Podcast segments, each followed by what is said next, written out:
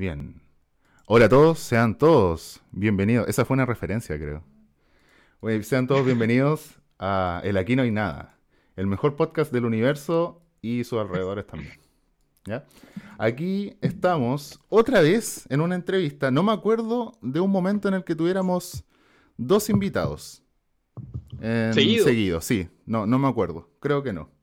Pero aquí para que vean, esta producción nos subieron el presupuesto y ahora tenemos más personas. Tenemos más personas. Mira, ¿escucharon esa risa? La gente que lo está escuchando en Spotify debe estar diciendo, ¿pero quién es? Pero ¿quién es? Los vamos a dejar todavía intrigados. Porque quiero, quiero presentar a mi co-host, locutor, al hombre que me enseñó a hacer podcast y me vio desde chiquito, con el cual aprendimos a hacer podcast juntos, Christopher Alfaro. ¿Cómo estás, Christopher? Muy bien, estoy feliz, estoy contento, estoy dichoso, estoy eh, emocionado por el podcast que se viene el día de hoy, porque vamos a hablar de todo, Ryan, literal de todo. Si te gusta Marvel, si te gusta DC, si te gustan las películas, si te gusta opinar, más encima te gusta opinar de manera valiente. Oh, spoiler. El podcast es para ti. Perfecto, ya y ya lo spoileaste. Porque aquí. Hoy tenemos el podcast número 40. No, no 33. Ya, ahí sí. A Opinión Valiente. ¿Cómo estás el día de hoy? Hola, chiquillos. Muchas gracias por la invitación. Es un honor estar aquí con ustedes. Espero escucharme bien, fuerte y claro. Y aquí estoy, disponible para que conversemos. Largo y tendido. Largo y tendido. Así es. Eh, primero deja, eh, dejen mencionar dónde nos pueden escuchar. Nos pueden escuchar en Spotify, eh, Google Podcast, Overcast y en Anchor.fm en realidad están todas las plataformas, nos pueden escuchar. Son más de mil no, son como ocho. No recuerdo todas porque son muchas. Claro, entre ocho y mil. Pero todas las plataformas importantes ahí están. ahí están. Y en YouTube de repente cuando subo el podcast completo o subo los clips, que ahora no lo he hecho porque no, no tengo computador, no me da el tiempo, pero ahí está. Y no lo viene haciendo como desde hace seis meses. Gracias, Christopher. No critiques. No critiques. No critiques. Pero de aquí en adelante podemos criticar en, largo y tendido. ¿ya? Y justamente, hablando de criticar, antes, para empezar la conversación, antes, en el backstage en el que estábamos transmitiendo, nosotros estábamos hablando de que con el Christopher desde chicos hablábamos de películas, hablábamos de series y nos gustaba como analizarlos, no solamente verlos y dejarlos pasar o decir, oh, lo pasé súper bien, sino que de cierta forma nos vimos inclinados a decir, oye, pero ¿qué es la cinematografía? ¿Qué es la fotografía? Y nos empezamos a, a meter en eso, ¿qué es el guion? Y ahora yo puedo decir, ¡ay, qué mal guion tenía esa película! Y Christopher también, pues más. ¿ya? Así que eh, e, esa necesidad, ¿de dónde crees, de dónde creen ustedes que sale? ¿Cómo, cómo se desarrolla esa necesidad o esa, o, esa proclividad a opinar acerca de las cosas, a criticar esa, las obras de arte? En este caso, más las películas, las series. ¿De, de dónde puede salir eso? Bueno, en mi caso, que es del cine, el cine me ha acompañado siempre desde que tengo memoria. Yo me crié con mi abuelita porque mi mamá trabajaba, entonces para que yo me pudiera, para que yo me pudiera entretener durante el día, me ponían películas, todo el día. Películas, películas. Eh, en VHS hace muchos años, como el, del 93, yo tengo mis recuerdos de las primeras películas que vi en, en televisión, en VHS. Y esa era mi compañía, el cine. Y veía las de Disney. Después, me, a, muy corta edad, me empecé a poner más compleja con el cine y veía cosas que quizá eran más de grandes, tipo La Naranja Mecánica, la vi muy chica. Oh. De quien fuera aquí, también la vi muy chica. Pero eso, para mí fue una compañía en mi infancia y también tengo muy lindos recuerdos de la experiencia de ir al cine el primer cine al que fui fue el cine Hoyt de Huérfanos, bueno, ya no existe, pero recuerdo todavía la sensación de la alfombra, me acuerdo que en el techo ese cine tenía un, un espejo, el olor a, las cadritas, palomitas de maíz. Yo me acuerdo también de ese cine, era el, el, que era bonito, el que ahora es un preunic, creo. Si uno va a Santiago, creo que es un preunic, sí. Y pero de hecho es lo interesante porque eh, donde estaba antes el logo del Cine Hoyts, ahora sale el logo de Preunic y no tiene nada que ver. Parece un cine, pero adentro está un Preunic. Es horrible. Sí. Horrible. Pero eso, eh, tengo muy buenos recuerdos asociados al cine y por eso eh, tengo esta pasión de, de opinar sobre las películas y sobre las series. Pero en mi caso, por ejemplo, bueno, nosotros lo hemos conversado al final. la, el, cine es lo que, por lo menos en mí, ha estado siempre presente. Por algo estudié lo que estudié y me gusta escribir guion y cosas así. Y. Em, Les doy un dato freak. Más que. A ver, dale. Estábamos en primero básico y me acuerdo que teníamos que decir lo que nos gustaría hacer de grande y mostrar algo. Yo me acuerdo que en ese momento quería estudiar leyes, ahora estudio informática por, no sé, como que me gustaron más los números, pero pero el Christopher, el Christopher llevó un VHS, VHS, año 2000 cuánto, llevó un VHS y yo me acuerdo, y era él actuando en una película o dirigiéndola, no sé. Sí, me acuerdo. Me acuerdo de una película de detective. Sí, sí, sí o sea, tengo unos chispazos, y tenía seis años, pero, pero me acuerdo, y lo tuvimos que ver en el VHS. Así que eso, dato free, continúen, por favor. Eso es lo interesante que al final los tres nos unimos por la... Mira, yo, yo era un Excelente detective en esa película, claramente. Obviamente si ganaba. Me imagino. Claro, si ganaba. no, y más encima era, chico, tenía cuántos, seis años, mm. y me, era de este oh. porte, así. Con una bata que era como del porte. Yo era negra. Como un metro ochenta, más o menos. Sí, no era horrible. Sí, sí. Pero, claro, eso es lo bonito de las películas y al final. Eh, de las críticas, pues, pero de repente igual hay críticas que pueden ser un poco eh, polémicas o controversiales también. y, por ejemplo, a ti, ¿te ha tocado alguna vez que has dicho una crítica controversial, polémica, y te hayan tirado mucho, demasiado hate?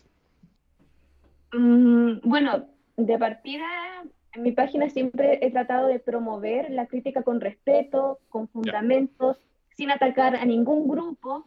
Siempre trato de pensar dos veces, tres veces si es necesario, para ver si hay algo que tenga una doble, doble lectura que pueda ser ofensiva. Siempre me preocupo de eso, de no ofender a nadie, ni atacar ni a los actores, ni a un grupo específico, siempre me preocupo de eso. Entonces, no, no, me ha pasado eso de recibir hate por alguna crítica, pero sí hay gente que se toma muy a pecho lo que uno dice. Como que yo creo que hay gente que se siente como, como si fueran familiares, digo yo, los actores, que tanto los ah, defienden a morir. Por ejemplo, cuando publiqué la crítica de Tenet, hubo gente que puso, ay, al parecer no entendiste la película. Porque oh. Christopher Nolan como que de repente le habla a los intelectualoides, digo yo. Sí. Como que, le, le, gusta que la gente se rompa la cabeza pensando, entonces si no la entendiste es porque eres tonto. Y, el hecho es que yo esa película la vi como tres veces, investigué sobre física, hablé con gente, con, físicos por internet, vi YouTube, vi, un montón de cosas para informarme bien antes de disparar la crítica. Y a pesar de eso, hubo gente que dijo, ay, es que quizás no la entendiste, o te invito a verla de nuevo, cosas así. Oye, a mí, a, mí me pasa con, con o sea, con Christopher Nolan, que no sé si les pasará lo mismo, que me da la impresión que ahora está como muy pretencioso. Absolutamente, sí. ¿Cierto? Sí. Por ejemplo, Memento. No la entendí. claro. Sí. Por ejemplo, con Memento ya era como que se justificaba. Ya, pero Memento es Memento. ¿Cómo? Memento es Memento, o sea, está bien. Es que hay unas películas que son pretenciosas y otras películas que son inteligentes, ¿cachai? Hay una fina línea, pero, pero uno, pero uno lo, lo, nota, como cuando fue a ver Mother, no es, no de Christopher Nolan, pero no sé si se acuerdan. Madre, sí. esa película es terriblemente pretenciosa. Había gente que se salía del cine y la encontré horrible. Sí. La encontré horrible. Ya, pero continúen con lo de Christopher Nolan, dale. No, no, no, eso, que al final lo encuentro pretencioso. Memento fue como, ya, se justifica un poco, y no sé si comparten mi opinión, pero con Inception, ya, igual como que se pegó un salto más o menos complicado, porque igual era como las capas, sueño tras sueño, pero tenía justificación. Tenía un sentido, exacto. Claro, tenía sentido. Pero, ya ahora con, las otras, no. Y por ejemplo, algo más polémico, el final de Interestelar, siento que iba tan bien. ¿Te gusta Interestelar? Sí, me encanta esa película. La veo al menos una vez al año. Sí, igual. Pero el problema es que al final no me gusta esa parte de. Iba como todo tan bien con la ciencia y se había mantenido como en ese hilo hasta la parte final que es como el amor es todo lo que y ahí no me gusta. claro. Ya antes había tocado mucho la ciencia y te daban unas unas charlas de, del hoyo negro y del espacio, pero al final todo como que se desinfló. Sí, eso. Y en Tenet pasó que ya definitivamente se fue por el camino de la ciencia, pero eso, lo único que logró con eso es que se pusiera aburrida la película. ¿Tú, Brian, viste Tenet? No, no la he visto. Pero, pero es que Interestelar la dejé en la, en la watchlist hace como, ¿cuánto? ¿Desde cuándo salió? ahí. En 2014. Sí, cuando, cuando estuvo en los Oscar, ahí. La dejé. Pero es que a punta de ver tanto análisis externo, creo que de Interestelar hablaron en el, en el Congreso Futuro. Parece. Y me acuerdo que, sí, me acuerdo que vi una, una ponencia de Interestelar y cómo creo que fue el advisor de esa película. Porque tuvieron que preguntarle a físicos de verdad que. Ah, sí. Tuvieron que preguntarle a gente de ciencia acerca de esa película. Entonces ahí supe la trama. Negro, por, eso. El agujero negro, por ejemplo, decían que era como el más eh, exacto que se había hecho de una representación eh, visual. Claro, más sí. exacta lo, por eso, como se vería en realidad. Por eso, entonces, de eso supe. Y, y, de repente cuando me pongo a ver YouTube me spoileo películas, no sé si les pasa. Como películas que no he visto y veo, oh, qué bonita la escena, sí. la lista de Schindler. Y, digo, yo no he visto esta película, pero conozco la película hay tanta información suelta en internet que ya sabes de qué se trata. Eso sirve mucho, a mí me sirve cuando sé que voy a ver una película muy fuerte, como hacer bien ah, film. Ya. Uh. Yo estaba asustada antes de verla, entonces para bajar mi nivel de ansiedad y no quedarme tan traumada como me decían que quedaría, me puse a ver reviews, YouTube, reviews, reviews, reviews. Mm. Una pregunta, ¿esa la viste para hacer una crítica o la viste porque la quería y... La, vi de metiche. No, ah, pensé mucho en, hacerle crítica, pero creo que eso fomentaría el hecho de verla.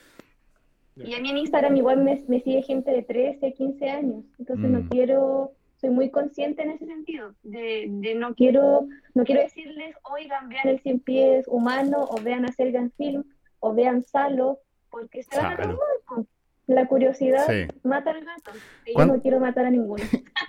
¿Qué edad teníamos cuando nos juntamos a ver Salo, Christopher? ¿15 años? 12, no, como 13, 14. Sí, vimos Cannibal Holocaust, vimos, vimos Salo y vimos Faces of Death, que es gore puro, al final terminamos viendo gore puro.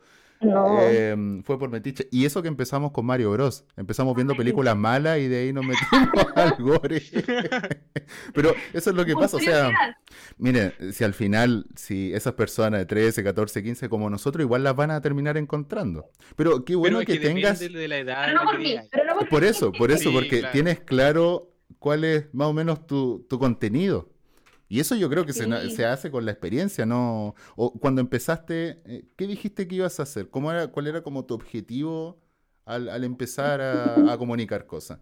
¿O solamente era para obedecer una necesidad tuya interna?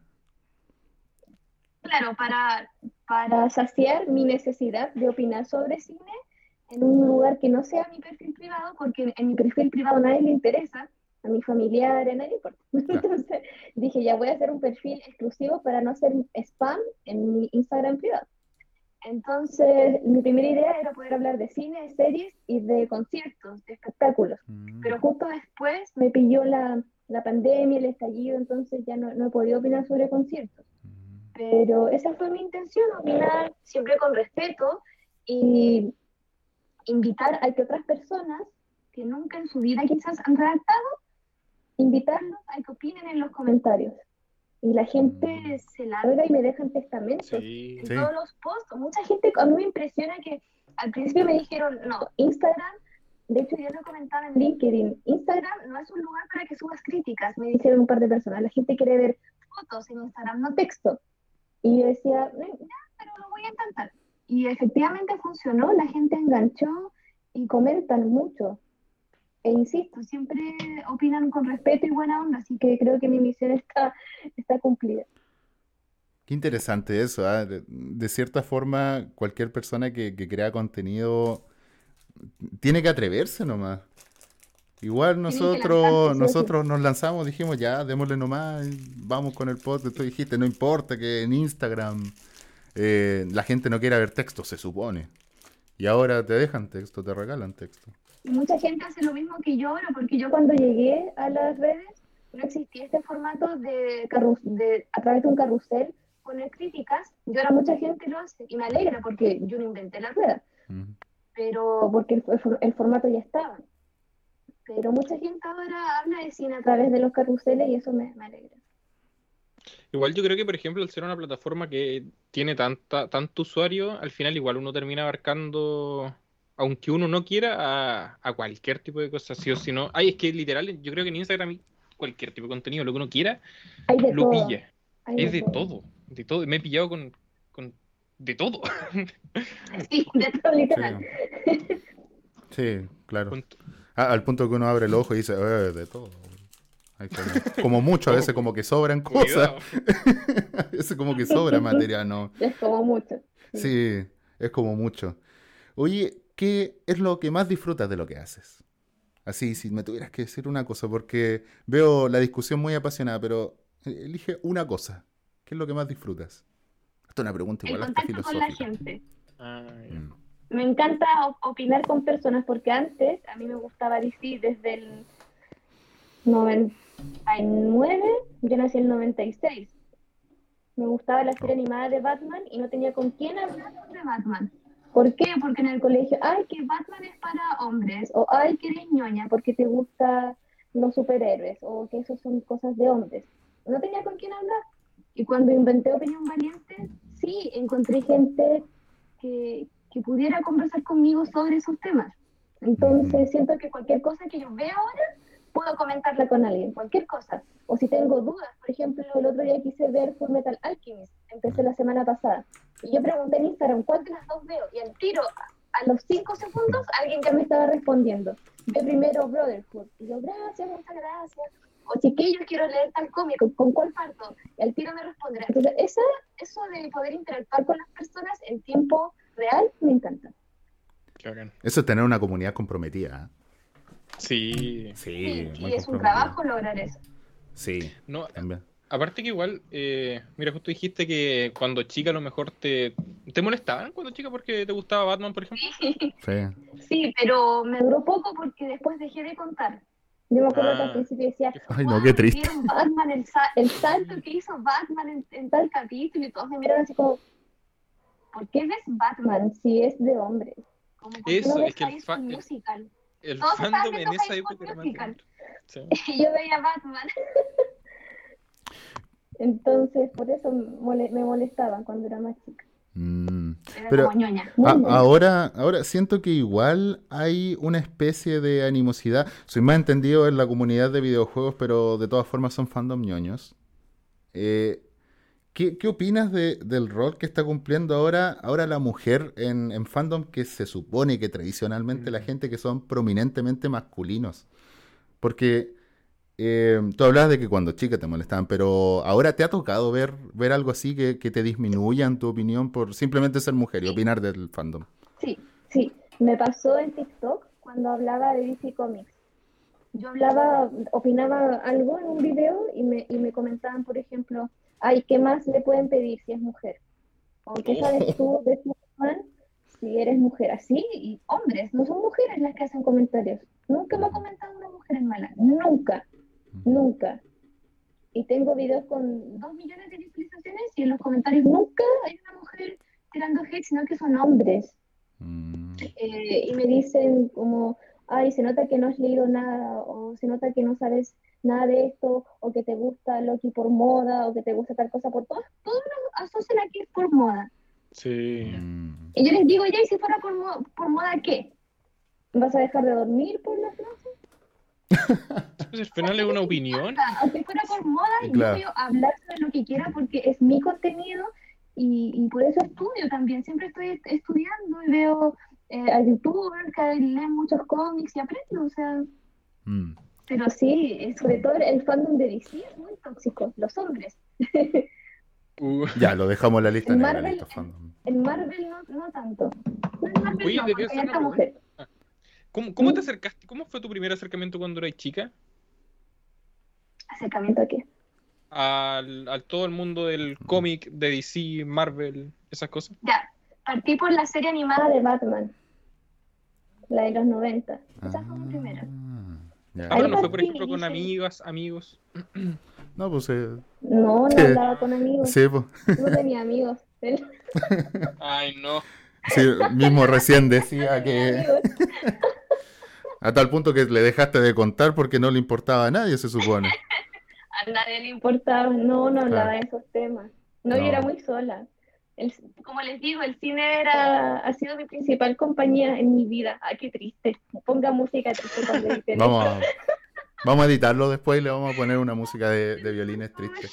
Pero igual, igual te entiendo harto porque Em, yo lo que cuento así en conversaciones de casuales de, de, por qué me gustan las películas y cada vez como más experimentales era porque yo me consideraba un adolescente solitario, fue un poquito más grande, cuando tenía como, no sé, 14, 15, 16.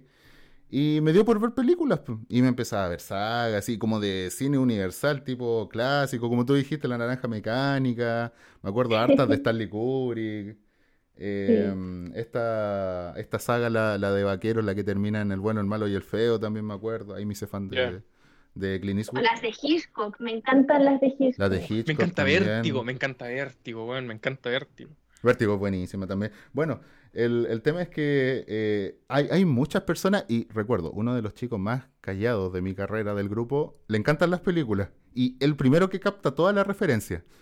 Tipo, estábamos jugando un juego y decía, ah, es una referencia a Doctor Strangelove. Y yo decía, ah, ¿verdad? La silla de ruedas. Pero fue el primero que la captaba. Entonces, eh, entonces el cine eh, es un buen acompañamiento para, muchas personas y quizás todas las formas de entretenimiento son un, son un acompañamiento para personas que quizás quizás no somos tan buenas para conocer otras personas o quizás para hacer que le interesen nuestras cosas. Me pasa con los juegos. Es que según yo lo que antes era como considerado eh, como lo que antes criticaban, ahora se volvió más normal, creo yo. Por ejemplo, el mismo tema de los juegos, por ejemplo, cuando nosotros éramos chicos, bueno, nosotros igual somos jóvenes, pero cuando éramos más chicos. Más chicos, tipo principios de los 2000. Claro. El jugar o el leer. Yo me recuerdo, por ejemplo, yo al colegio, porque yo iba en micro cuando iba al colegio, porque acá en conseguían en micro.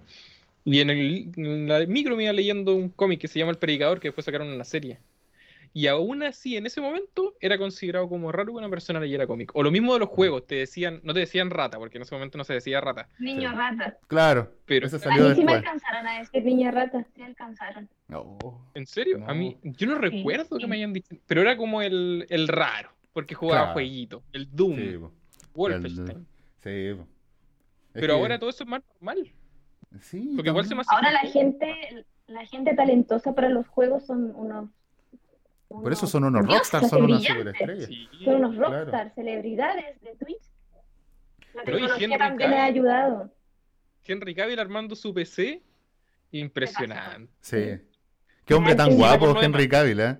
Yo soy heterosexual, claro, de verdad. El... Christopher quizás está tu polola allá atrás, pero qué rico, Henry Cavill. Voy a aprovechar la oportunidad de, de, endosarlo al grande Henry Cavill. es que no podéis ser de Witcher y Superman a la vez. Pues no, imposible, no, no podéis ser tan bacán. Ya, listo. Ya terminé de simpiarlo. Gracias. Muchas gracias a las personas que nos están escuchando. A aguantar hasta acá. Supongo que en Spotify esta es la parte donde pum se corta la. Ahí dicen, no, esto no, no está funcionando. ¿ya? Pero continuemos. ¿ya? Em, estábamos hablando de cosas bacanes, de cosas geniales, de cosas que nos encantan. Y vamos a hablar ahora, porque me encanta hablar de este tema, que es la peor película que hayamos visto, pero lo primero que se nos venga a la cabeza cuando nosotros decimos mala película. ¿Cuál es la... Eh, dejemos que la invitada empiece. Yo te digo mala película. ¿Qué se te viene a la cabeza? es una muy buena pregunta. Se me vienen varias que he tenido que ver casi que por obligación. bueno, ya la habíamos mencionado, creo que antes, eh, hacer bien film, yo ni siquiera lo, lo consideraría como una película, porque es como un escupo. Ah, qué fuerte. bueno, no quiero sonar grosera, pero es como un vómito. Claro. La otra que no me gustó fueron muy porfiados a nivel de producción fue la película Cats. Oh, me dolió mucho Cats, porque yo soy fanática, muy fanática del musical, de, bueno, está en Broadway, está en Piccadilly, está en diferentes partes del musical, eh, fui muy fan. Entonces yo dije, ya, la película tiene que ser brillante. Tenía un tremendo cast y la película mala, los efectos malos. O sea, habían actores que se les olvidaba quitarse los anillos en la película. Entonces también siento como que me pegaron. No fue un escupo, pero fue un golpe. y deben haber muchas más, de que no me acuerdo en estos momentos. Me encantó esa escala, la, la del escupo. Ya sé cómo calificar a Saló. Es un escupo en la cara, de verdad. Es un escupo en la cara, no, no, había encontrado la palabra, claro. Pero no es algo agradable al final, no, no nada agradable. Mira, tanto nosotros hicimos también nuestra investigación, vimos tu perfil y de hecho habíamos puesto acá, ¿tú viste Cats? ¿En verdad es tan mala? Ahora vamos a contestarle acá nosotros mismos, sí. Así de mala, ¿ya? Te íbamos a preguntar por Cats aunque no lo hubieras dicho. ¿De verdad? Eh, sí, es que yo recuerdo haber visto, yo recuerdo haber visto los artículos y prepararme para ir a verla para después ver que en la región de Coquimbo en ningún cine había. Así que nada, pues no. yo, yo, quería verla porque. La sacaron, la sacaron del cine a los dos días porque estaba mal editada. Yo quería ver esa edición. Yo por eso dije, uy, ya tengo que verla al tiro porque la van a sacar y la van a arreglar y yo quiero ver la versión mala, o sea, quiero, quiero, pero destruirme viéndola. Y no la pude ver. Así que ahora eh, está en HBO Max, ¿se supone? Sí. Pero está más o menos arreglada. o sea, yo, creo que no se puede arreglarse eso. ¿En HBO Max está la versión mejorada o es la versión mala? Porque si es la mala, yo la quiero ver. Pero si es la buena, no. Yo quiero ver ese efecto malo de la cucaracha. De, todo eso. La de los anillos. La de los anillos, claro. La de la cucaracha la he visto tantas veces en YouTube. Tantas veces Igual. de verdad. Para humillados los actores. Es que humillados total. lo, gracioso es que, por ejemplo, a mí me encantan los musicales, me encantan. Por ejemplo, La La Land me gusta mucho. Eh, los Miserables. Los Miserables, eh, Hamilton, todos los musicales me encantan, me encantan. Vi In the Heights hace poquito, me encantó. Y, y, esta la esperaba, porque me gustaba. Dije, ya, va a ser entrete. Y más el concepto de que ellos o sea, a ver, igual era raro porque. es que igual. Si piensa... en, el en Broadway, en el teatro funciona y que estén como con maquillaje, que tengan pelito y esas cosas. Pero en, la en una película, cuando se ve como tan de cerca y hay primeros planos y cosas así, se ve mal. Y más encima un trabajo enorme, porque significa que tenéis que ponerle que todo tenga textura, todo. Pelo a pelo. Claro, entonces dije, ah, no sé si voy a resultar tanto. Y más encima, encima de eso lo hicieron mal. Más encima no alcanzó el tiempo, parecía trabajo de uno. Tuvieron oportunidad de arreglarlo, porque pasó con el diseño de Sonic, de la película. En, los primeros trailers, el diseño a nadie le gustó. El que tenía los ojitos chicos. por redes, de que sí, de que por favor lo cambien, y lo cambiaron. Pero Cats tuvieron casi todo un año, claro, como unos nueve meses, para cambiarlo y no lo hicieron. Yo estoy, estoy esperando el libro acerca de la producción de Cats. De verdad. Universal. Escucha Sí. Universal, este es para ti. No. Universal. No, no, ya a mí nunca para tu cuestión. ya. O sea, aquí no hay nada, ya. Lo, demás, la opinión de los invitados es. En Valiente sí. Claro, nosotros sí, no. sí. Sí, no, nosotros no, no, ¿para qué? Pero la música muy buena, ya, eso quería decir. La música excelente. Ya, para no ser tan negativos. Taylor Swift también cantaba bonito. Taylor sí, me gusta la Taylor. Universal ahora nos podéis llamar, si igual cantaba bonito. Si igual cantaba bonito. Pero que salga Taylor Swift, no, ya, para eso nomás, para conocerle y sacarle. Oye, Brian, ¿y tu película mala? Si te digo una. Ya, mira, estábamos. Como te contaba antes, estaba entre dos. Si me decís película, película, sí en general, la otra vez vi mi amigo Alexis y hasta el día de hoy la recuerdo como la peor película que he visto. ¿Ya? Mi amigo Alexis es malísima. Si quieren verla, tiene terrores de continuidad. Le pillé alguno. Ah, de repente es como de día y están en una cancha y después de tarde, como que pasaron dos minutos y ya es de tarde, así súper tarde. Pero ya, ya está. La historia mala, el soundtrack, el peor soundtrack que he escuchado en mi vida. No tiene, es, es como, no tiene gusto, no, no, tiene tacto, nada. Empieza con un cover horrible por lo demás de Suban a ser conmigo, hermano de los Jaivas, cuando muestran Recoleta. No tiene ni un sentido Lo único bueno es la fotografía. Y después me di cuenta en los créditos y el director de fotografía es extranjero. O sea, ¿qué habla eso de los chilenos? Bueno, ahí está. ah. tenía apellido extranjero. ¿ya? Pero malísima. Y película ñoña, la última de Star Wars. Cada vez más pienso que es una película horrible y no me di cuenta en el momento porque soy muy fan, pero después fue como, oye, ¿qué, pasó acá? Sí. ¿Te referías a, la, de solo o a la última de la... No, no, no, eh, el ascenso de Skywalker. Sí, el ascenso de ah, Skywalker. Eh, es que, no, y más encima después vi las clásicas y hasta las precuelas y fue como, ¿qué pasó acá? ¿Qué, qué hicieron? ¿Por qué? Mm. ¿Se sintió y después vi la... cara, Sí, no, no, pero fue como uno de esos que, que, no sentí, como no sé, jugando a la pelota te pegan y con la adrenalina no lo sentís, pero al otro día te duele y te dais cuenta que, oh, de verdad fue fuerte. Eh, ya, lo mismo. Fue lo mismo, fue como, Hay películas que se procesan. Sí, sí, Y el resultado final a veces es negativo o positivo. Porque me pasó, por ejemplo, perdón si me escapo un poco del tema, pero con... No, no ¿Me puedes cortar? Con Once Upon a Time in Hollywood me pasó que salí del cine y quedé impertérrita. Dije, ¿qué, ¿qué, acabo de ver? ¿Qué pretendía? Sí, me pasó lo mismo. Con esto? ¿Cuál fue? Esto fue un desperdicio de presupuesto. Pero pasaron los días, me puse a investigar en la historia detrás de la película, cuál fue la intención de Tarantino, en qué momento de su carrera estaba, cuál era su contexto, tanto familiar, eh, su entorno, y ahí la película comenzó a tomar sentido en mi cabeza y dije, ah, hizo tal cosa por esto, o esta decisión en el guion fue debido a tal razón. Y la encontré buena al final, la encontré mm. buena porque en el fondo lo que él quería hacer era un homenaje al cine de Hollywood y al tras bambalinas que usualmente no se veía en ese entonces, y también hacerle un bello homenaje a, a, a Sharon, que falleció y que nunca debió morir. Entonces Tarantino pensó que esto sería una forma de darle justicia a su figura y efectivamente considero que lo logró. Por eso al final dije, me gusta, me gusta. De hecho, me pasó lo mismo cuando la vi. Exactamente lo mismo. Salí del cine y yo dije, mmm, ¿qué acabo Cuando salieron incluso los créditos. La gente se iba antes del cine. Sí, es que... que se fue antes. No, yo no sé, la, la gente que va a los estrenos creo que no sé, creo que no se va tanto. ¿Sabéis qué me pasó? Mira, estaba pensando mientras hablaban de, por ejemplo, a mí me van a funar, pero Blade Runner, la primera, a mí no me gustó.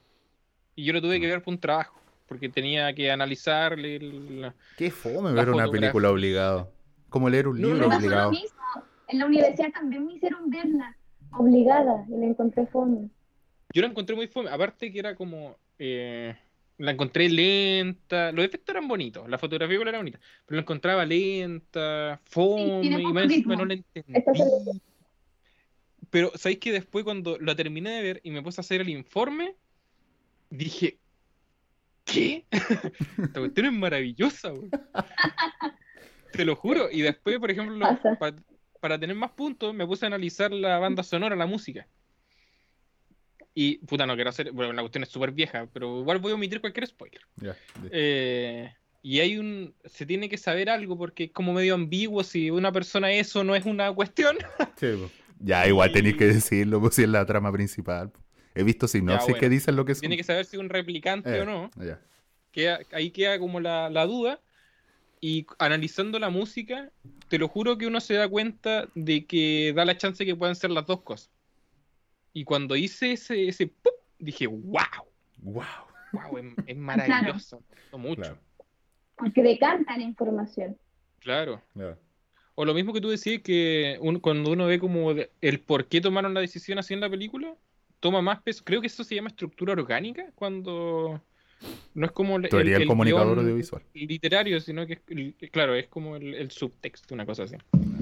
Así que interesante. Sí, es que por eso, específicamente con esa película, la... porque las otras de Tarantino hay unas que son clásicos instantáneos. Uno termina y dice, oh, qué buena película acabo de ver. Pero esta, esta se procesa. Así que, así como le hizo justicia, no sé, a, Sharon Tate, también le hizo justicia a Hitler en Bastardo sin Gloria cuando lo matan. Cosas así, pues. Entonces, ya, spoiler. ¿eh? morir. Eh, spoiler. spoiler al final de Bastardo sin Gloria. Muere Hitler. Muy buena esa película. Es buena esa película. ¡Ay, qué Oye, ¿puedo nombrar una película también que odié? Ya. Spiral. De, se supone, la, la, saga o no sé qué era parte de So. No me gustó para nada. Joder mío. Spiral la vi hace poco y la encontré. Eh, la encontré estúpida, weón. Más encima, el, el, personaje principal, yo siempre lo había visto en comedia, lo vi en comedia en esta, y parecía como si estuvieran contando chistes, entonces era como, ya, tiene que participar para que no, no maten a no sé quién, chucha. Perdón, mi lenguaje tan vulgar, weón. Oh, ya el primer garabato, Cristo. no importa, confianza. Tenían que, que ver quién era el asesino, y el tipo como que contaba chistes, tiraban soundtrack de trap, entonces no me, no me convenció, no me gustó. Es que... Mm, mira, hay... No, no sé, ¿eh? las últimas de Sao como que igual son, son malas, ¿no? Yo no encuentro mal, a mí no me gusta. igual, o sea, pero la última igual, yo me acuerdo que la 8 era un desastre. eran como... No, esta cuestión Pasa lo mismo que creo que con Tarantino. Sí, creo que está muteada. No, está mandando un audio. Es, ah, como. Sí, es que tuve una emergencia. Perdón, ah, ya, ya, ya. Es que creía que estabas hablando, así como que... No, no, no, no, no, no, yo... Me llamó Tarantino, que dejáramos de hablar de él porque ya está chato. Eso ah, ya. Me dijo. Brian, yo lo estaba haciendo violita. Ay, pero es que yo creía que estaba hablando, no podemos dejar que opinión valiente no haga su opinión, si no sería valiente nomás. Ya. Perdónenme. Ya. No, ya no, fue, fue muy indiscreto esa cuestión. Ya listo, córtenme. Ya listo, hablen nomás, yo me voy a. Yo me voy nomás. Dale. Dale, dale, dale. ¿De qué estábamos hablando, Christopher? De que. Ah, de que eh, So se volvió pretenciosa, muy pretenciosa. Ah, sí, pero es que mira la primera, es, tremenda y es suspenso. Y la otra son como explota sangre y cosas. Y... me, me, dejaron llamar la atención. Siguiente punto. Vamos a hablar de los placeres culpables. Vamos a hablar de los placeres culpables. Ya, hablamos de las películas que eran malas. Pero hay películas malas que a nosotros nos gustan. Así es. Sí, o series malas que a nosotros nos gustan. O objetos de consumo que sabemos que son malos, pero que igual nos gustan. Yo en este caso me acuerdo de un libro, me acuerdo de Ready Player One. Ready Player One está pésimamente escrito es horrible. Lo, escribió un hombre amateur y de verdad después vi un coleccionista y un amateur. Pero está lleno de referencias y me encantó por las referencias porque yo decía, ah, a mí me gusta Rush y cosas así. Ya, lo mismo. No vi la película. Dije, oh, voy a ver la película tan pronto cuando salga. Hasta el día de hoy no la he ido a ver. Así que eso. ¿Cuál es su placer oh. culpable? ¿Voy yo? Sí, dale, dale. Bueno, placer culpable, lo primero que pienso es la Escuadrón Suicida. Uh. porque yo eh, compré las entradas como con tres semanas de anticipación para verla en el cine en 4DX. Era la primera vez que veía una película en 4DX. Estaba en llamas porque veía a Jared Leto y yo soy mega fan de él, de su música. Bueno, también de su actuación, pero principalmente de su música.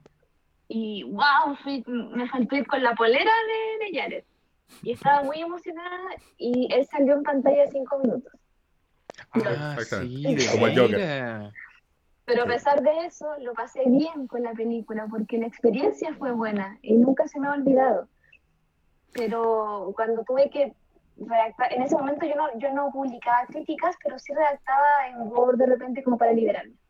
Y me di cuenta que tenía muchas fallas, muchas fallas, y de que finalmente los trailers eran una cosa muy emocionante y bien hecha, pero la película era otro contenido, era como que no estaban conectados. Nos ilusionaron mucho y finalmente la película no fue tan buena como esperábamos los fans. Me pasó lo mismo. mucho cuando la veo, la, disfruto. A pesar de todas las cosas malas que tiene, la puedo disfrutar. Esa película yo la encontré como lineal, era como, era como un cuento, no sé cómo decirlo, pero era como un cuento. Porque eh, eh, ¿Sí? porque en, un en el tren lo mostraban como que pasaban muchas cosas de manera simultánea, tu, tu, tu, tu, tu, y al final eh, van como literal así, en una línea recta, enfrentando... Sí, es como un caminito. ¿Cierto? Mm. Van peleando así como tu, tu, tu, para llegar al, al, final. Y literal van así ya porque... saben que va a terminar. Ya se saben que va a terminar a los 30 minutos. Sí. bueno, pero eh, lo que me llamó la atención acá es Básicamente la, la, experiencia que nosotros tenemos, y por eso eché tanto de menos el cine en este tanto tiempo, porque la experiencia está, está también ligada como a nosotros percibimos esa calidad del, del producto. Por ejemplo, hay cosas que uno vio cuando chico que le parecieron espectaculares. Me pasa con los gráficos de los juegos.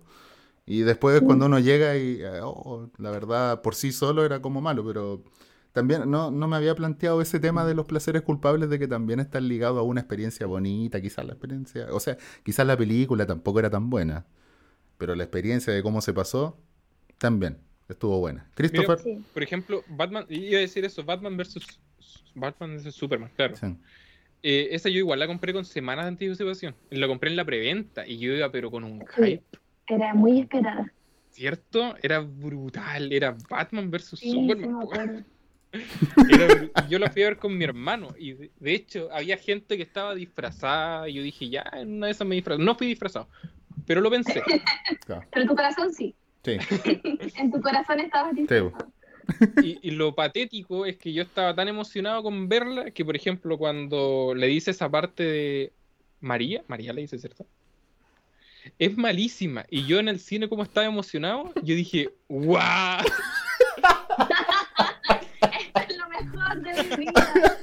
Le dijo María.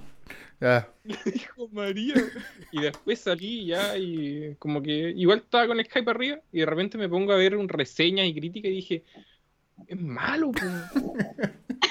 Las críticas también pueden cambiar la opinión. ¿eh? O sea, si una película es terriblemente buena, sí. Yo creo que si una película es terriblemente buena, aunque la critiquen, uno va a decir, no, esto está bueno, pero cuando la fe de uno es débil, Después llega una crítica y lo rompe. Sí, yo creo que le ha pasado. Sí, sí, obvio. Pero con esta me pasó que yo iba con un hype brutal y no, no terminó todo mal. Y eh, mira, justo ese tiempo yo estaba en, la U y me acuerdo que había un tema que era bien recurrente entre los profes. Esto es bien polémico. un tema bien recurrente. Ojo, ojo, alerta, alerta. No tenemos efecto de sonido. No, no, de verdad, porque. 33 por ejemplo, capítulos y no tenemos efecto de sonido, ya. preguntaban el tema de las películas, así como ya tú, ¿qué tipo de película te gusta? O, o qué te inspiraste para cuando escribiste este guion, cuando teníamos que hacer eh, eh, certámenes. Y por ejemplo, los profes siempre criticaban el tema de los superhéroes. Decían, no, estas películas son cine basura, no lo tenéis que ver porque es como la comida rápida y es malo. Más encima está lleno y como dijo Scorsese, Oh, como dijo Scorsese, ahí, se van para atrás y ah. No, y entonces toman como ejemplo los guiones de, eh, no sé, de, claro, de Scorsese, lo que hizo Tarantino, lo que hizo Hitchcock con el suspenso, y nunca toman en consideración los superhéroes. Entonces a ti te quiero preguntar, señorita Opinión Valiente, eh, ¿cómo ves esto? Porque al final eh, se critica mucho, pero siento que se menosprecia demasiado este tipo de cine cuando al final es entretenimiento y es igual de válido. Sí, considero que sí se menosprecia y se menosprecia incluso desde los creadores de estas películas. ¿A qué me refiero? Por ejemplo, lo que estábamos hablando hace poco del caso de Escuadrón Suicida, que lo he investigado en profundidad, con gente que trabajó en el equipo incluso, gracias a LinkedIn, bendito LinkedIn. Eh, y el tema fue que, la, que la, la, propia casa de Warner no se la tomó en serio y empezaron a mover mm. cosas para hacerla más comercial, porque al, al, principio ellos querían hacer una película oscura. El director quería hacer una película oscura, dura, eh, con otra música, como lo vimos en el primer tráiler de Escuadrón Suicida. Y finalmente, como le fue bien a Deadpool, creo que salió en esa época, un poco antes, y ellos dijeron, ah, a la gente parece que le gusta este cine no tan oscuro sobre superhéroes, sino que con un toque de humor, de ironía, así que ya, cambio de planes, vamos a hacer esta otra Escuadrón Suicida. Y ahí fue donde lo arruinaron. Como mm. que pensaron que quizás la gente no iba a enganchar con un guion tan serio y tan oscuro y armaron otra película porque en verdad ellos, ellos grabaron como seis horas y de ahí tú haces lo que quieras, tú quieres audiovisual, sabes que se puede cambiar el tono de una película a través de la edición. Y ese fue el, problema, ese fue el problema que tuvo el Escuadrón Suicida. Con razón. A diferencia, por ejemplo, del Joker, que ellos sí se tomaron en serio el personaje, le dieron una profundidad brutal, trabajaron también codo a codo con eh, Hildur Guðnadóttir, que fue la compositora. Ella, no sé si sabían esto, pero en el Joker primero salió la música y después se grabaron. Ah, no sabía. Ah, no. Entonces, ellos se inspiraron de, esta música profunda para grabar con una mayor seriedad. O esa es la conclusión que yo tengo, al menos que la música fue determinante eh, eh, a lo largo de la producción de la película. Sí, en, eso de Joker... Que ese es un buen ejemplo. Sí. Porque ahí se la tomaron en serio y demostraron que a la gente sí le gusta este, este contenido desgarrador, brutal y serio, y no solamente lo comercial como lo fue Escuadrón Suicida. Mm. Claro. O sea, al, final esta cosa de superhéroes o incluso de los villanos, en este caso como, como el Joker, no significa que sea mala, ni significa que inherentemente sea mala, sino que depende de cómo lo hagan con el material base que tienen. De hecho, me acuerdo la crítica que decían en su momento de Escuadrón Suicida era que eran dos películas pegadas juntas. Y cuando yo la vi fue la primera impresión que me dio. Me acordé justo cuando, cuando dijeron eso. Sí, eran dos películas juntas y que no tenían como por separado. Yo decía, bueno, podían funcionar bien, pero juntas eran, eran muy, muy raro. Era una combinación muy rara. Eh, eso. Y además, para complementar eso del Joker, dos cosas. Em, porque también cuando, cuando dijeron que, que, que comprar las entradas por adelantado, yo nunca compro entradas por adelantado ni tampoco pago estreno pero por el Joker pagué estreno. porque había hype. Porque había hype. Me escapé de la universidad cuando era presencial. Porque después de eso, coincidentemente pasó el estallido social y fue como ver el cine en 4D. Y la gente decía fue por el Joker. Sí, fue por el Joker. Sí, pero, o sea, no fue por eso, pero me acuerdo que se parecía igual y, y quedé loco. Quedé loco después de, de, ver el estallido social. Porque fue como una semana, dos semanas después y se cerraron los cines. Bueno, eh, el tema es que, mm, bueno, eso con el Joker estaba súper hypeado y me pareció. me gustó, me gustó la película. Así que, eh, no, tampoco es un placer culpable. Y también, eh, ese tema, el de la música, algo así como dato, creo que también influyó en el casting. Porque el director alabó que Joaquín Phoenix fuese una persona tan conectada con la música. Entonces, al final, toda la película revolvía alrededor de, de la música. E, esa parte, la del, sí, la parte la del baile, la improvisó. Ah. Ese, ese, baile lo, lo, improvisó. Creo que todos los bailes lo improvisó. claro, y, detrás de escena decían, pero ¿por qué baila? Y como que al final dijeron, ya, déjenlo que baile, claro. haga lo que quiera. sí. Así que. Sí, mira, puedo, es que yo creo que ahí está la diferencia, por ejemplo, cuando se hace eh, cine desde desde, o sea, no, es cine autoral, pero cine, por ejemplo, desde la mirada del guionista, desde el actor, desde el director, más que desde eh, la producción. Mm. Claro. Claro. Por ejemplo, si yo no sabía eso de que querían hacerla más comercial Escuadrón Suicida, pero claro, eso pasa porque a la embarrá y no se siente, no se siente como pa uno, se siente como que pa números. para que se por eso por eso el director hasta hoy en día reclama y quieren que saquen su corte. Mm. David Ayer todavía, todavía pelea por Twitter, por Instagram, que por favor lo dejen sacar su versión. Pobre hombre, debe ser horrible igual. Debe ser horrible ver que tu visión artística se vio, se vio cortada por... Con razón, huevean tanto a los ejecutivos en Los Simpsons a los ejecutivos de...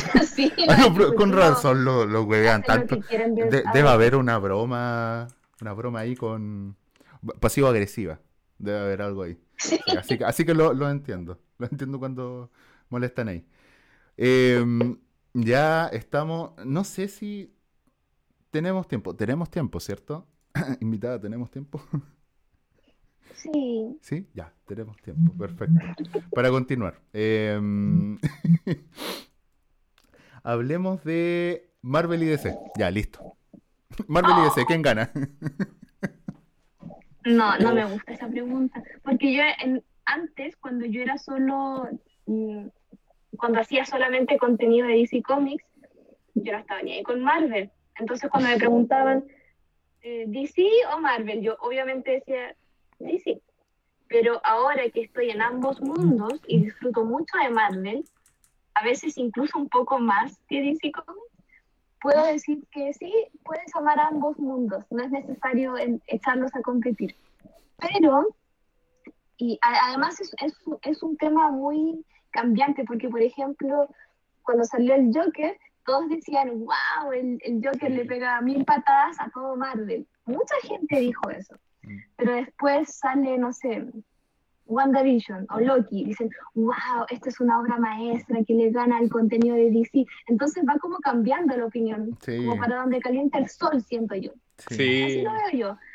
Además que las series animadas de DC Comics son muy buenas. Y también pasa lo mismo. Ay, el mundo animado de DC le pega mil patadas a las películas live action de Marvel. Y ahora que va a salir What If, también van a decir lo mismo. Van a decir, wow, What If, la serie animada de Marvel, le gana a DC Comics. ¿Sí, va, sí. Va de un lado a otro. Vamos, es como una balanza que va así. Entonces yo creo que es relativa esa respuesta. Tremendo. Esa era el tipo de pregunta capciosa que requería esa misma respuesta. Ya. Sí, de verdad. Así que un aplauso porque, de verdad. Y de hecho, me acuerdo hasta del tema de los Jokers. Ahora que estamos hablando del Joker. Cuando eh, comparan a todos los Jokers, hasta el de Mark Hamill, todos, todos, todos, todos los comparan. A la gente le encanta poner a pelear cosas. todo, todo, todo, en todo el mundo. De todas las cosas. Claro, le, le, gusta ponerse a pelear cualquier cosa, a futbolistas, le gusta películas, todo, todo, todo. Así que esa era la respuesta, la respuesta correcta a esta pregunta. Tenía una respuesta correcta. No se peleen, no se peleen. No, se peleen. no se peleen. Sí, listo, por favor, no se peleen. Ya. No, Marvel, prefiero Marvel, ya. Ya. Christopher, te vamos a echar. no, Christopher, ya. Así que... Eh, que bueno, es que aquí apelamos a una audiencia elevada, que, que es inteligente, ¿ya? Siempre tratamos de alargar. Rick Morty y esas cosas. Claro, o sea, con 900 de IQ como la gente que ve Ricky Morty, cosas así. Vamos a vamos a vamos a apelar a esa gente inteligente. Gente vacunada también lo estamos viendo. Sí, vacúnense porque sin vacuna no hay cine. También, sin vacuna no van al cine, sí, verdad. Queríamos ir a ver Rápido y Furioso y un amigo no se vacunó sino hasta tarde y todavía no tiene el pase de, movilidad. ¿Lo vamos a esperar a él? No, señores. no, señores. esto va para él. Y esto va para él. ¿Por qué no te vacunaste? Le tenías miedo a la aguja. Te lo dedico. La vacuna es muy importante. Sí, por... mira, ah, mira, deja tocar un punto que antes lo estábamos conversando, de que, eh, y va perfecto para lo que estamos dialogando, es como esto es un hilo. Pareciera como si tuvieran una pauta. Oye, sí, como si tuviésemos una pauta una pauta, como si nos hubiésemos juntado el martes a hacer una pauta en la tarde, es increíble. Increíble. No, te iba a preguntar que... Eh, no, no era una pregunta, nada que ver. No sé qué estoy pensando. Una invitación a eh, conversar. Claro. No, que por ejemplo los cómics parecen ser más intimidantes que... Bueno, no sé si que los mangas, pero por ejemplo que el universo del anime. ¿Por qué? Porque al final el manga o anime, creo yo, ¿eh? después ustedes me darán su opinión, eh, es como más centralizado. Por ejemplo, tienen su conjunto de tomos o su historia, pero en cambio el cómic tiene distintos tipos de ediciones, versiones, universo, multiverso y uno explota. Más encima lleva tanto tiempo, no es como tomos recientes, por ejemplo, sale un manga que salió, no sé, el 2016 y va como ordenadito. En cambio, el cómic salió, no sé, uno del 68 y en la película meten parte del 68 con un tomo que salió el 2016 y ya queda la embarrada. No sé cómo ustedes lo ven. Yo lo veo como un. Del 70. Claro, para complementar la, mezcla de todo. la información hay como 100 años más o menos de, de cómic y los meten todos. Y lo que uno consume, lo que me gusta consumir y lo que quizás le gusta consumir a muchas personas es la película, porque la película lo seleccionan, es como que sacan del arbusto sacan las cosas y las meten, claro, y lo meten en la... Pero encuentran que el cómic es más, más intimidante o más eh, caótico, por ejemplo. Yo sí. Sí, yo creo que sí, porque hay muchos, hay muchas versiones, hay diferentes estilos gráficos, estilos narrativos, diferentes formas de, de contar una historia y la película al final, claro, elige como lo mejor de cada uno y ya está, ahí tienen su, su resultado. Para quienes no han leído cómics. Por ejemplo, a mí antes me gustaba mucho ver las películas de superhéroes porque yo no tenía plata para comprarme cómics, así de sencillo. no podía darme el lujo de invertir en eso porque son muchos, muchos. Por ejemplo, para leer The Voice creo que son 18 tomos o no me acuerdo qué, qué personaje el otro día me dijeron que tenía como 72 tomos, es mucho. Entonces, leerte 72 libros que cada uno cuesta 12 lucas, 12 mil pesos. Em, es mucho. Entonces la película para mí era una salvación porque a pesar de que no podía leer todos los cómics, sí podía estar al tanto de, de cuál era el concepto de cada personaje a través de lo cinematográfico. Entonces, claro, yo considero que el mundo del, cómics, eh, respondiendo a tu pregunta, sí es intimidante porque es mucha información. Y para ponerte a, discutir sobre eso, tienes que saber mucho para no quedar como payaso. Entonces, claro, sí, intimida. a mí me intimida y por eso trato de aprender y estudiar antes de, hablar. Claro, porque de hecho me acuerdo que mm, como experiencia estar en Santiago y estaba viendo los cómics, como las colecciones, y, mm, y, yo los trataba de, de asemejar al manga. Yo decía, ah, claro, porque los mangas van por volúmenes y se termina. El volumen 1 hasta el no sé cuánto, ya, y se termina. De hecho, había pasado a una tienda de manga y me compré algunos porque, eh, claro, estaba en mi salsa ya. Y después fui a otro y decía, mm, ¿por dónde empiezo? Oh, este nombre me, acuerdo que suena, The Killing Joke. Ah, claro. Uy, pero qué caro, no lo compré. y no lo compré. Sí, es súper. de hecho, lo quería comprar, pero era una edición hermosa. Era tapa dura. Y yo dije, ah, pero esta, ¿cómo se llama? Hasta yo que no estoy tan metido en los cómics lo conozco y dicen que es bueno, ya, perfecto. Pero no lo, no lo compré porque era muy caro. Sí, dicen que es muy bueno. Sí, así que... Yo me lo leí, me lo leí online, sí. Yo la mayoría de las cosas me lo... Yo tengo dos... No, yo quedo ciega.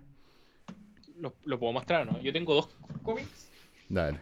Bueno, eh, vamos a describírselo a la gente de Spotify. Christopher saca de un. son los únicos dos que me he comprado porque no me quedo pobre, güey. Claro, en, la, en la izquierda dice. El asombroso Spider-Man y, a la derecha dice Daredevil, ¿ya? Dale, y lo está mostrando. Y, y, él tomó uno.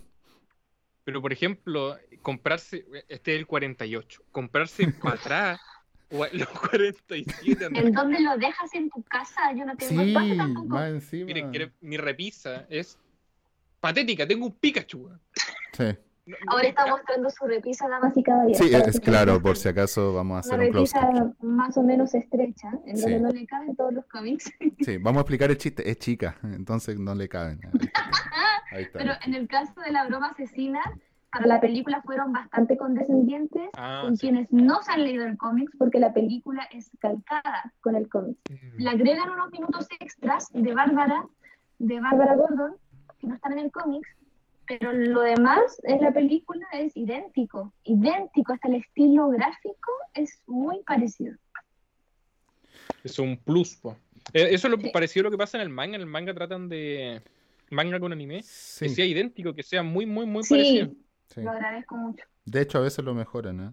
Recuerdo haber leído uno, un, haber visto un anime, creo que era Lovely Complex.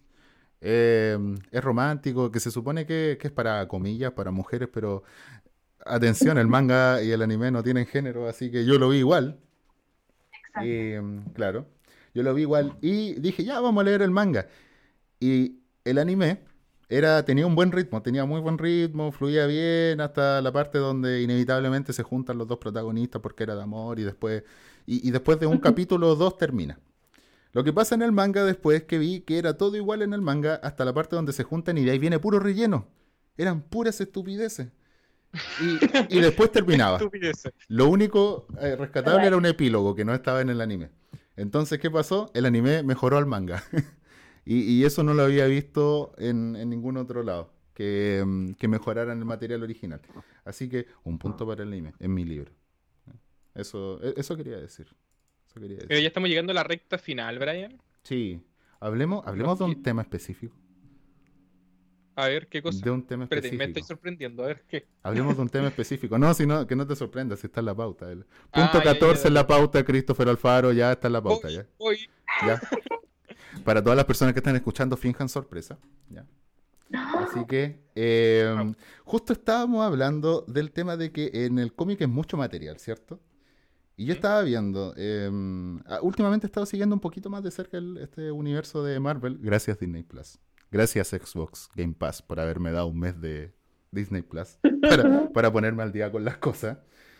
Y estaba viendo, pienso como que quedaron en una... Mm, como que se quedaron sin chance de seguir ampliando el universo y empezaron a inventar esta cuestión del multiverso y de las líneas paralelas y todo. Yo creo eso. Y últimamente lo último que he visto es Loki. Eh, estaba viendo WandaVision. Creo que lo voy a terminar hoy. Si me da el tiempo, sí, demás. Ya. Eh, pero eh, estaba viendo Loki y... Mm, no sé, Loki es... Ah, lo han visto Loki, ¿cierto? Christopher, Christopher. Estoy preguntando a Christopher porque la investigación ya la hicimos. y sabemos que nuestra invitada también vio Loki.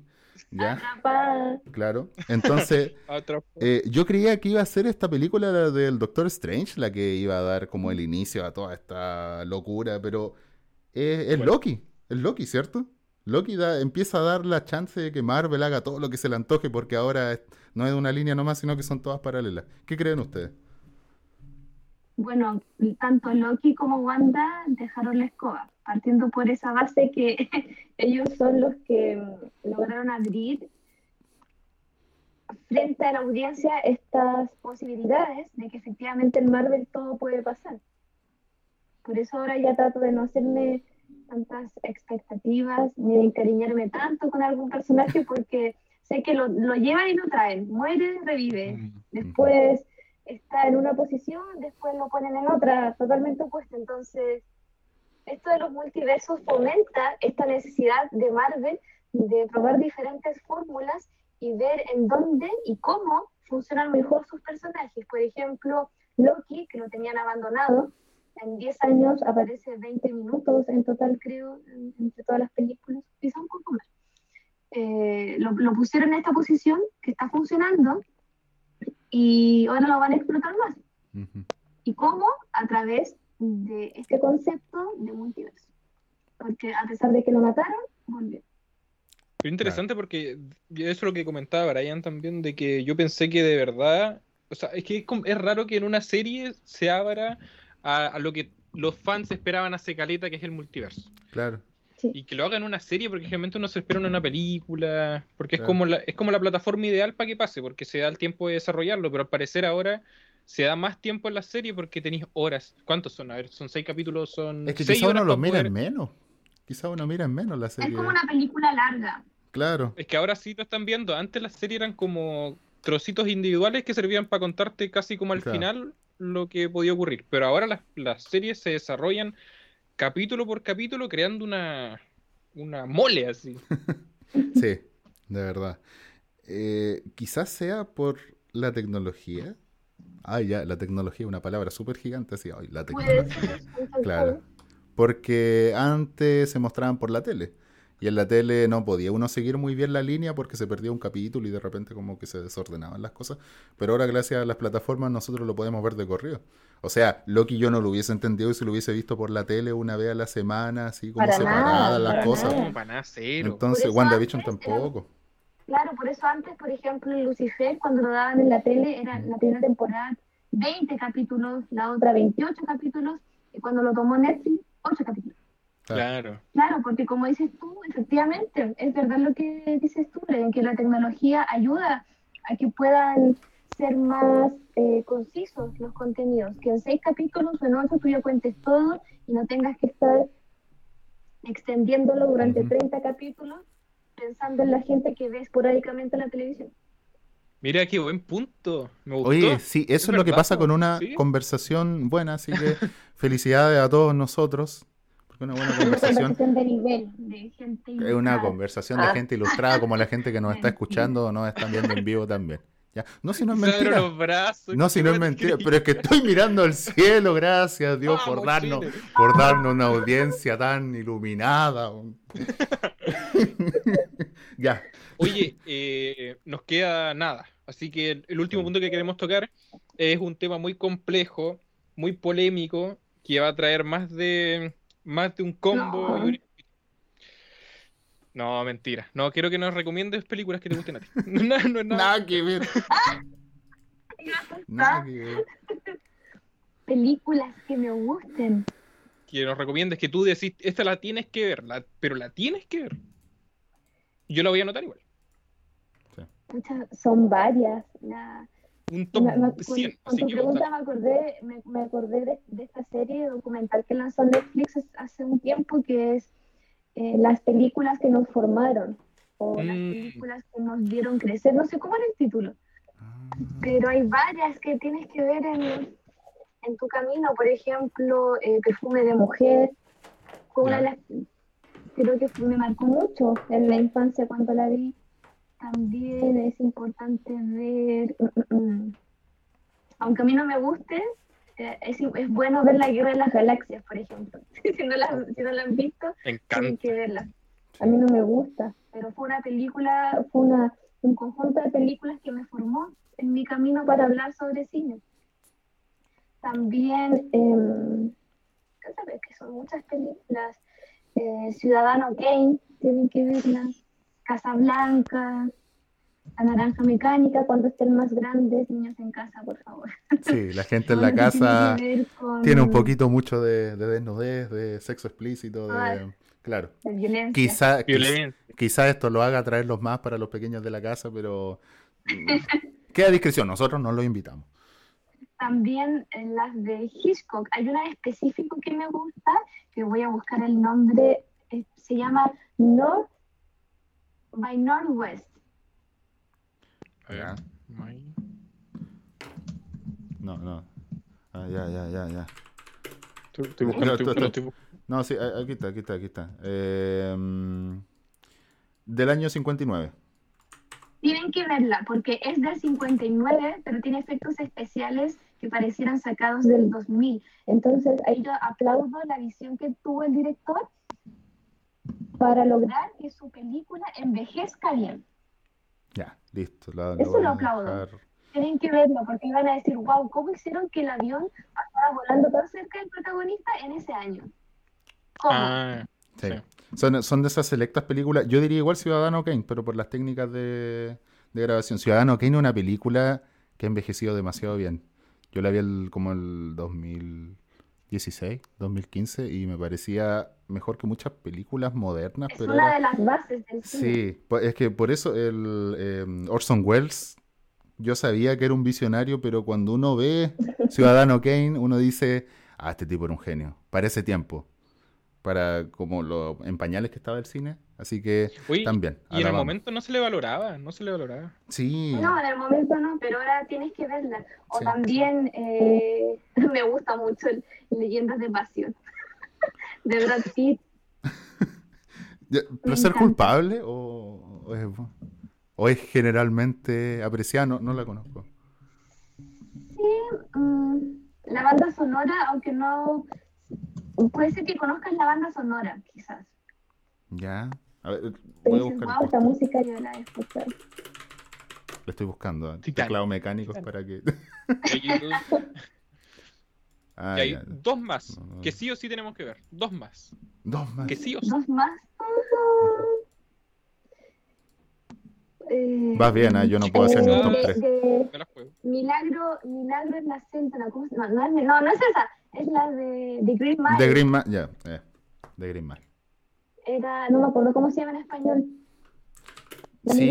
Mila- sí, la, eh, de Green Mile. De Green es Mile. increíble, tienen que verla, tienen que verla. De Green Mile. Sí, me acuerdo de la por cuando Tom chico. Sí, Ah, de Stephen King. Del, del basado en el pero- libro. sí. Sí, pero creo que en Latinoamérica era Milagro, que se confunde con Milagro la de de la celda como- 13, no, no. eh, Era como milagro, algo de Milagros milagro inesperados. inesperado. Milagro inesperado. Lo busqué en Wikipedia. Milagro Lo busqué en inesperado era, Wikipedia. es en Latinoamérica. Ya. En España es la, la milla verde. Exacto. Ya, milagro. eh, ya. Ya, listo. Eh, ahí está. Sí, eh, y era como tan seria y me acuerdo de haberla visto. Y era tan seria y al final se vuelve como de fantasía y quedó, ¡oh! Y el libro también es una joya.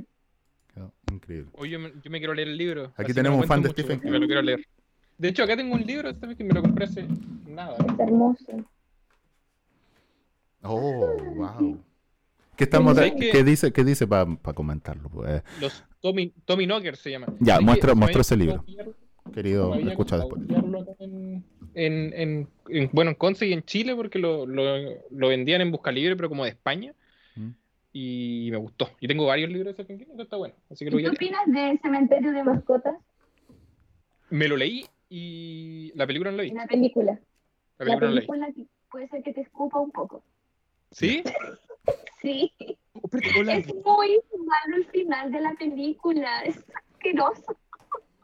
parece que la vi, o vi como un resumen, puta no me acuerdo. Porque yo la vi con mi mamá, le dije, eh, la vi por primera vez con ella y dije, mamá, puede ser que te asustes con esta película, yo no la he visto, pero puede ser que te asustes, hace, hace tiempo fue. Y resulta que la vimos y es un chiste la película. Un chiste. Y parte como avión, parte muy buena y al final es como. me está igual. O sea, ¿cómo? A ver, ¿puedo hacer un spoiler? ¿Cómo, ¿Cómo, termina? Porque a lo mejor termina distinto al libro. Spoiler. Termina que la, la, la, esposa zombie mata al esposo. Ah, no, sí, sí es parecido. El problema es que en el, en, en el libro lo hacen como más más ficción, o sea, no, más ficcionado, más con un ambiente distinto a lo, a lo mejor, porque igual es una película de los 80, es de los 80, ¿no? Como del 86, puede ser, sí. Y ahí trataban como generalmente de hacer pura comedia, comedia terror, entonces a lo mejor como que ahí... No, trataban de ser terroríficos, pero daba cringe, entonces daba risa. mm. Por ejemplo, el, niñito cuando quería matar a alguien era, una, era como un animatrónico o sea, daba risa porque como envejeció muy mal esa película. ya, ahí están las películas. Hacemos un resumen, Christopher, ¿la ley? Dale tú. Ya, eh, aquí lo que escribiste, lo escribiste tú, ¿eh? Eh, las películas que nos formaron ahí estaba eh, Perfume de Mujer, Ciudadano Kane, Ciudadano Kane, verla. De verdad. una joya. Sí, una joya.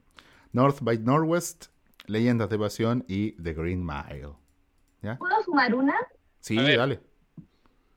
Mi nombre es Han. Cine de Bollywood, en parte. Es como, una, es como un mix entre cine estadounidense y de Bollywood. Me encanta el cine de Bollywood. Es maravilloso el nivel de producción que tienen. Y los actores, los actores son tan completos que cantan, bailan, actúan. pero son tan completos los actores de Bollywood es como Slamdog Millionaire, también es buenísima. Ah, ¿qué, quiere ser millonario? Sí, es, mi nombre es Han, se escribe con K-H-A-N. Sí, ahí está. Esto yo lo voy a publicar una historia más ratito y diciendo que recomendaste esta película, así que para que... Sí, por eso la noto. La reposteo, ya, súper. Perfecto. Me etiqueté igual para ser parte de la máquina publicitaria. Sí, todo el mundo. Así que, oye, sí, Bollywood, espectacular Bollywood. ¿eh? También tengo que. Yo me vi un musical, fue una escena musical de Bollywood y lo encontré impresionante. Loco, pero. Los bailes. Sí. Elijan una película al azar de Bollywood y les va a gustar. Yo la otra vez elegí una película al azar, dije, ya, quiero ver si la de Bollywood.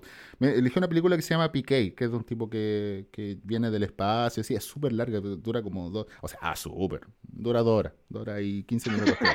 es de Bollywood. Claro, es, de Bollywood, ¿ya? Pero, y, y, o sea, tiene, tiene partes musicales, pero y uno dice, esto no lo encontramos en otro lado.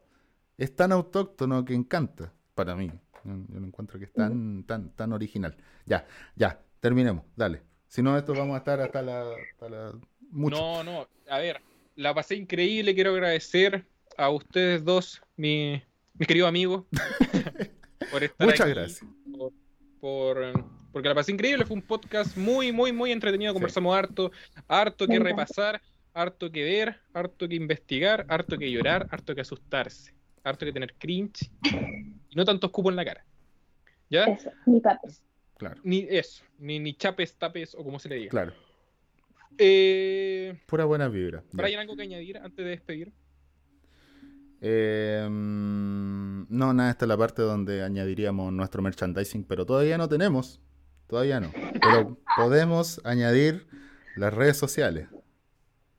Y las redes ah, sociales se las sabe de memoria. Spotify, Overcast, Google Podcast, eh, se me olvidaron la otra, pero en Anchor.fm están todas las plataformas donde pueden escuchar. Y en YouTube de repente, pero ya no. Y en eh, señales de humo próximamente. Próximamente señales de humo. Arroba opinión valiente. Así como... Y en TikTok, vale de valiente. Ah. Super. ¿Algo que añadir antes de despedir? Eh, sí, eh, muchas gracias por la invitación. Fue un podcast inteligente en el sentido de que estaba todo muy ordenado. Tenían claro los temas que, querían tocar y nos abarcamos perfecto. Se nota que ustedes saben de lo que están hablando. Me gusta eso y me encantó, fue súper entretenido. He estado en podcasts que, son, que tienen menos ritmo y este estuvo a todo dar. Ah, papá, sí. Muy bueno, rápido, entretenido y me dieron la libertad de hablar todo lo que quería, así que eso se agradece. Ay, perfecto. Vamos, vamos a aclarar alguna cosa. Nosotros siempre decimos, ¡ay, qué bonita estaba la pauta! ¡Qué bueno! no Pero nos damos palmadas en la espalda nosotros. Ahora llegó el momento en el que alguien externo nos dijo que este podcast era bueno. Gracias, Dios mío. Gracias, Dios mío. Y la invitación también fue súper educada, porque a veces me invita gente que ni siquiera me saluda, que ni siquiera me sigue. Y es como, por, último, pónganme hola. ¿Cómo ¿No ponen hola? Pero... Ah, no, me dicen, oye, te queremos invitar a un Oye, po. ¿No la puedes? Oye, po. Escupo. Oye, po, no. Pero es que cómo llegáis una, en la calle alguien le decís, oye, po, ni a un amigo. Oye, sí, me dicen, oye, ¿te gustaría estar en nuestra podcast? Hola, buenas tardes, ¿cómo estás? Sí, o sea, yo bien, gracias. Claro. Bueno, entonces, eh, aquí terminamos. La fórmula para terminar, Christopher. Un saludo a todos. Eh, soy de Chris Alfarayan y esto fue. Para otra grita y más. Esto fue Aquí no hay nada porque aquí no hubo nada. Muchas gracias. Si queréis grito, no tengo problema. Ya, vamos a detener la grabación.